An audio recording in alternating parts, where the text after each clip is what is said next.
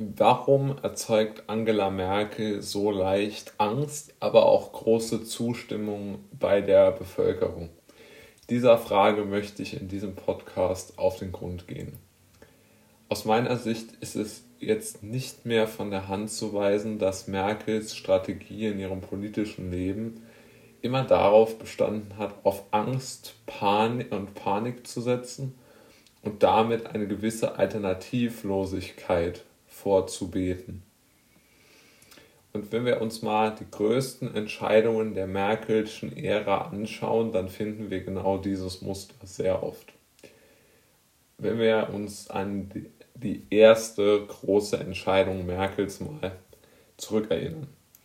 Also in Fukushima ist das Atomkraftwerk in die Luft geflogen. Ja? Mal ohne jetzt zu physikalisch zu werden, aber auf jeden Fall waren Tsunamis und Erdbeben der Grund für diesen ähm, Reaktorunfall und für die damit einhergehende Katastrophe. Jetzt kann man natürlich sagen, wir machen alle Atomkraftwerke dicht, ja, was Merkel ja auch dann beschlossen hat, als einziges Land weltweit weil man einfach in diesem Panikmoment genutzt hat, um politische Zustimmung für, für, für sich selbst ähm, zu nutzen. Allerdings auch dort zeigt sich die zweite Komponente von Merkels Herrschaft, nämlich diese vorgebetete Alternativlosigkeit. Ja? Also sie hat gesagt, es wäre alternativlos, jetzt aus der Kernenergie auszusteigen wobei jedes andere Land es nicht getan hat. Also die Alternativlosigkeit dieser Maßnahme ist schon überaus diskutabel, wenn man mal ehrlich ist. Des Weiteren.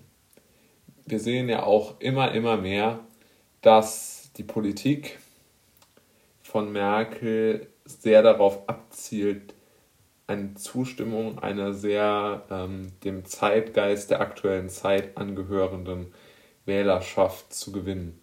Und genau diese Strategie geht aus meiner Sicht schon auch aktuell sehr gut auf. Ja. Aber das mal als Beispiel Fukushima. Dann können wir uns noch daran erinnern, Flüchtlingskrise 2015.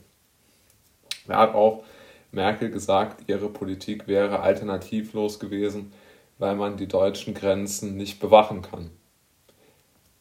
Es gab danach ein tolles Buch von Robin Alexander mit dem Titel Die Getriebenen, wo er sehr genau aufzeigt, welche Chancen genau darin äh, gesehen worden sind, wie man die bundesdeutschen Grenzen schützen kann, ohne einen Zaun zu benutzen. Ja? Also die Bundespolizei war absolut der Meinung, dass man die deutsche Grenze schützen kann. Und Merkel hat gesagt, naja, wenn wir das jetzt nicht gemacht wären, hätten humanitäre Katastrophe und Tote und schreckliche Bilder. Und auch dort hat sie ihre Politik immer wieder als alternativlos dargestellt, obwohl alle anderen Länder es nicht in dieser Art und Weise gemacht haben. Außer vielleicht die Schweden, obwohl dort natürlich nicht eine Million oder 1,2 Millionen Flüchtlinge gelandet sind. Aber man kann da vielleicht äh, eine gewisse Gemeinsamkeit herstellen, was jetzt die bedingungslose Aufnahmebereitschaft äh, in den Jahren 15 und 16 äh, anging, hat es sicherlich sehr ähnlich gewirkt. Und jetzt zu meinem Lieblingsthema Corona. Ja, ähm, die äh, Frau Merkel hat genau dort diese Strategie ja weitergefahren. Ja. Im Moment betet sie ja auch ihren Lockdown und Notbremse und Schlag mich tot vor, obwohl alle anderen Länder rund um Deutschland auch ähm, oder lockern und ihre Bestimmungen nach und nach zurücknehmen.